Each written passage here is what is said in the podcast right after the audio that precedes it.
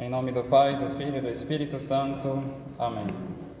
Ave Maria, cheia de graça, o Senhor é convosco. Bendita sois vós entre as mulheres, e bendito é o fruto do vosso ventre, Jesus.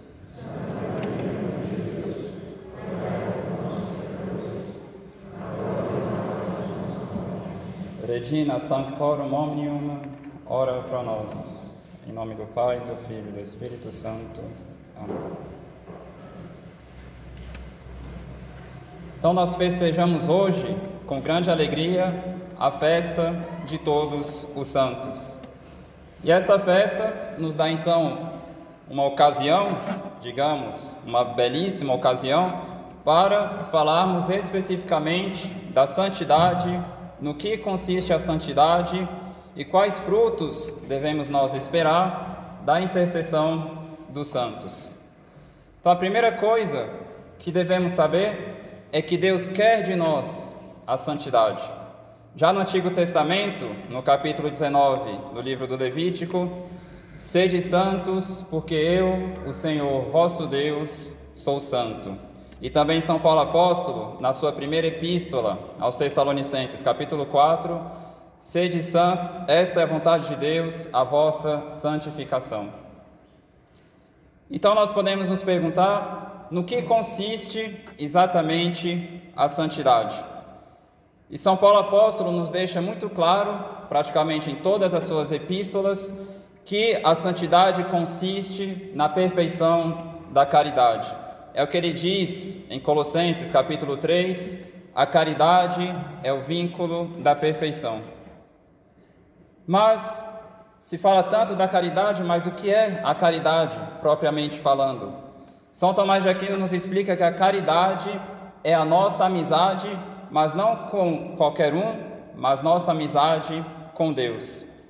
Alguns pensavam que, ao menos na teologia no Ocidente, as pessoas usaram a, a palavra caridade, sobretudo vinda, vindo do grego caris, que significa graça. Nós temos algumas palavras né, que vêm dessa raiz, caris, por exemplo, Eucaristia, que significa ação de graças. Mas na teologia ocidental, quando falávamos de caridade, não era se baseando nessa raiz grega. Na teologia ocidental, se usou caridade mais no seu termo latino, ou seja, a palavra caros, que significa caro, no sentido de algo ser mais valioso do que outro, ou em outras palavras, algo ser mais caro do que outro. Então os santos, eles foram exatamente assim. Cristo, amar Jesus Cristo era aquilo que havia de mais caro para eles de mais valioso para eles. Por isso que todos puderam dizer com São Paulo: Christus mihi vivere. Para mim, viver é Cristo. Ou então eles podiam dizer, como São Paulo aos Filipenses: Julgo como perda todas as coisas em comparação com este bem supremo, o conhecimento de Jesus Cristo, meu Senhor. Por ele, tudo desprezei e tenho em conta de esterco, a fim de ganhar Cristo e estar com ele. Então, os santos foram essas pessoas que fizeram de nosso Senhor Jesus Cristo literalmente o centro da vida deles, aquilo que tinha de mais valioso, aquilo que tinha de mais caro para eles. E isso, nisso consiste a perfeição da caridade. Quanto mais perfeita é a caridade em uma alma, mais valiosa para essa pessoa é a amizade com nosso Senhor Jesus Cristo, porque para ela para a pessoa que vive de caridade, a caridade é o maior tesouro que ela tem, ou seja, a amizade com nosso Senhor Jesus Cristo. Por isso que São Francisco de Sales dizia, vou fazer uma longa citação dele: Escuto muitos falarem de perfeição e vejo que poucos a praticam. Cada um se forja uma a seu gosto. Uns a fazem consistir na austeridade no vestir outros na austeridade no comer, outros na esmola, outros na frequentação dos sacramentos, outros na oração, outros em graças extraordinárias, e todos estes se enganam, tomando os meios ou os efeitos pela causa. Para mim, eu não sei nem conheço outra perfeição que a de amar a Deus de todo o seu coração e seu próximo e nosso próximo como a nós mesmos. Toda outra perfeição sem essa é uma falsa perfeição. De fato, os que amam a nosso Senhor Jesus Cristo não desejam outra coisa senão Ele. Pois, como diz nosso Senhor no capítulo 6 de São Mateus, Onde está o teu tesouro, ali estará também teu coração. E São Felipe Neri, quem deseja outra coisa que Jesus Cristo não sabe o que quer, quem pede outra coisa que Jesus Cristo não sabe o que pede. Então a pessoa que não vive de caridade, ou seja, não vive fazendo com que nosso Senhor seja aquilo que há de mais precioso na sua vida, muitas vezes imita Judas Iscariotes. Por quê? Porque para Judas Iscariotes foi mais valioso ter 30 moedas do que ter nosso Senhor. E quantas vezes também no nosso dia a dia é mais valioso passar horas e horas na internet do que um tempo com nosso Senhor, horas e horas em vãos prazeres do que passar o tempo com nosso Senhor e assim por diante. Julgo como perda todas as coisas em comparação com este bem supremo nosso Senhor Jesus Cristo. Mas nós devemos amar nosso Senhor também com obras. Como dizia São João da Cruz, no entardecer desta vida sereis julgados pelo amor. No entanto, os santos sabiam que o amor não se limita a um sentimento ou a um fraco querer. São João diz: Filhinhos, amemos não com a língua nem por palavras, mas em atos e em verdade. E nosso Senhor também diz: Aquele que tem os meus mandamentos e os guarda, esse é que me ama. Então, os santos, ao menos a maioria deles, se consagrou assim inteiramente a Deus. Não se limitaram a amar a Deus unicamente com a língua ou com palavras, mas em atos e em verdade. Por isso que temos tantos santos religiosos e religiosos, porque foram pessoas que literalmente fizeram de nosso Senhor Jesus Cristo a vida deles. Claro, essas pessoas que se entregaram totalmente a Deus servem também de modelo para todos os outros estados de vida. Claro, da forma como dá para imitar, mas assim, por exemplo, essas almas generosas brilham de tal forma que o exemplo delas arrasta não só pessoas do próprio estado de vida delas, como outras pessoas também.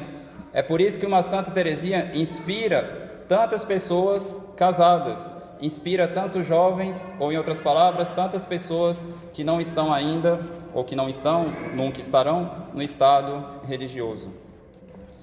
A caridade, no entanto, já que nós devemos amar não somente com a língua e por palavras, mas em atos e em verdade, ela não fica isolada das outras virtudes. Porque às vezes a gente fala a ah, caridade é o vínculo da perfeição, então a gente quer só praticar caridade e esquece das outras virtudes. Não é assim que funciona. A caridade não despreza, não destrói as outras virtudes, mas ela as aperfeiçoa e as assume. Quanto mais perfeita a caridade vai se, se tornando em uma alma, mais perfeito vai se tornando o império dela nessa alma, de forma que ela começa a manifestar a Deus de mil e uma maneiras o seu amor por Ele. Como que a caridade age nesse caso em relação às outras virtudes?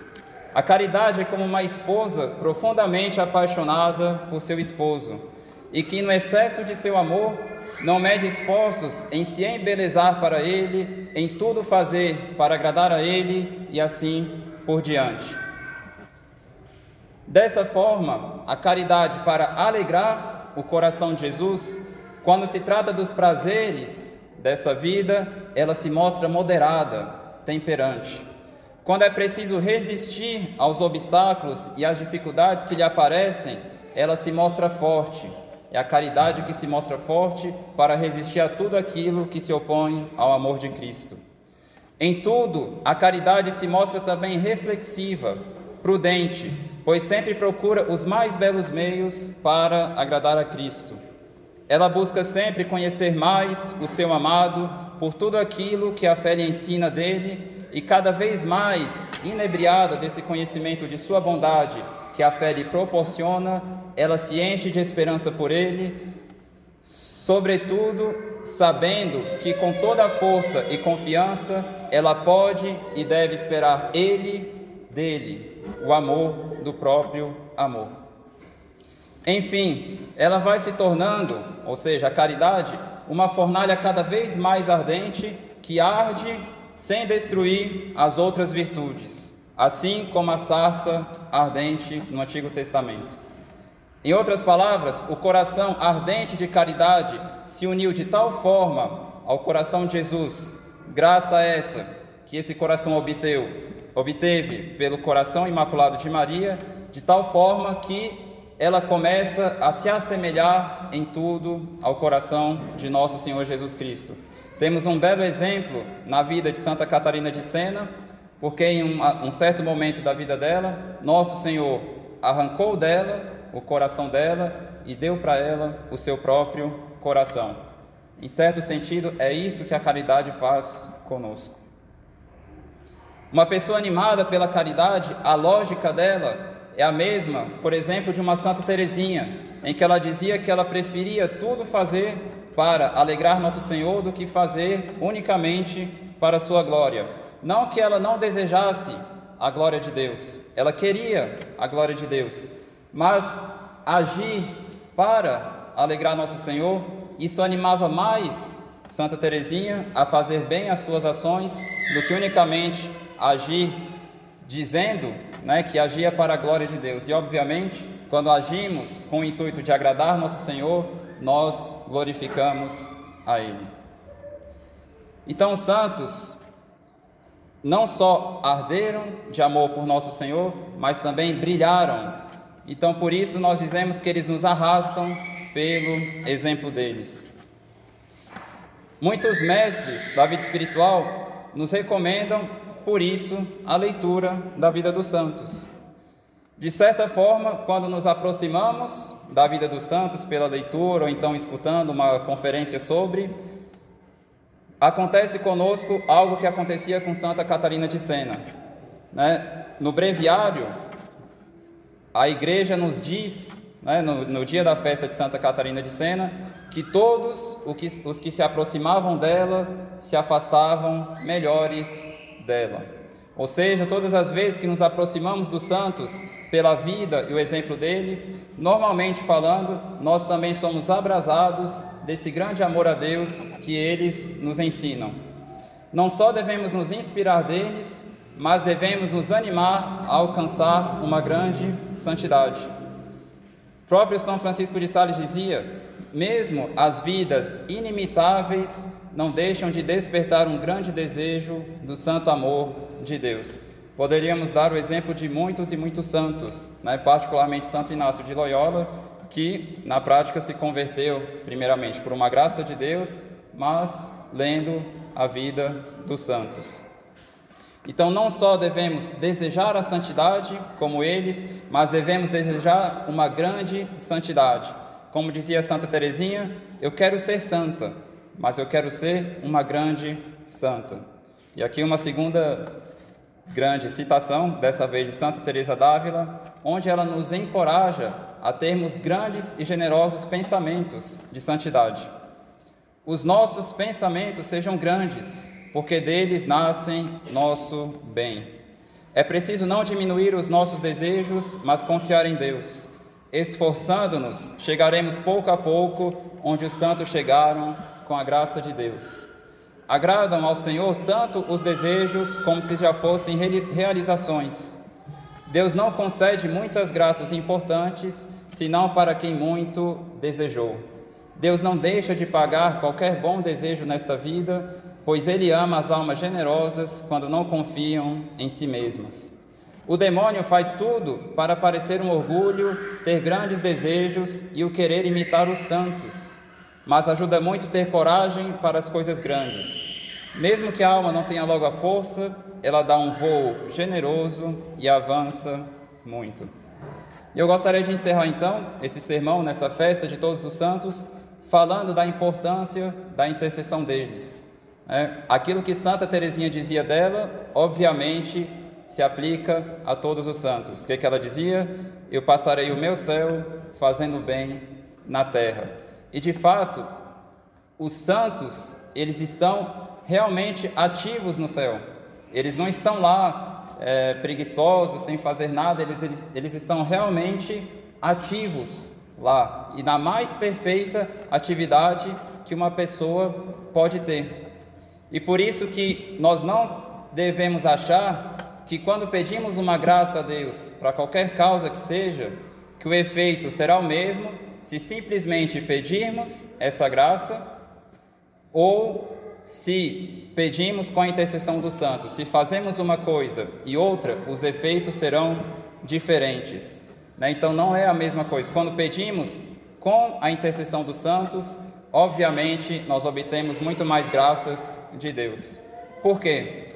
Porque esses santos são pessoas muito próximas de Deus justamente por causa da perfeição da caridade deles. A amizade deles com Deus era tão grande, ou seja, tão perfeito foi, tão perfeita foi a generosidade deles para com Deus, que nessa terra chegou a um ponto que eles não negavam nada para Deus e por isso Deus não nega nada que eles pedem para nós no céu. Então, saibamos, se nós amamos tanto um santo em particular, ao qual temos devoção, saibamos que com um olhar muito mais amoroso, muito mais bondoso e muito mais desejoso de nos ajudar, ele nos olha do céu. Então, se talvez estamos passando por algumas dificuldades espirituais, se precisamos de algumas graças materiais também, Peçamos o auxílio deles com constância, com confiança, sabendo que eles são muito mais fiéis do que os nossos amigos aqui na terra, que eles são muito mais atenciosos a nós, muito mais preocupados e zelosos do nosso bem.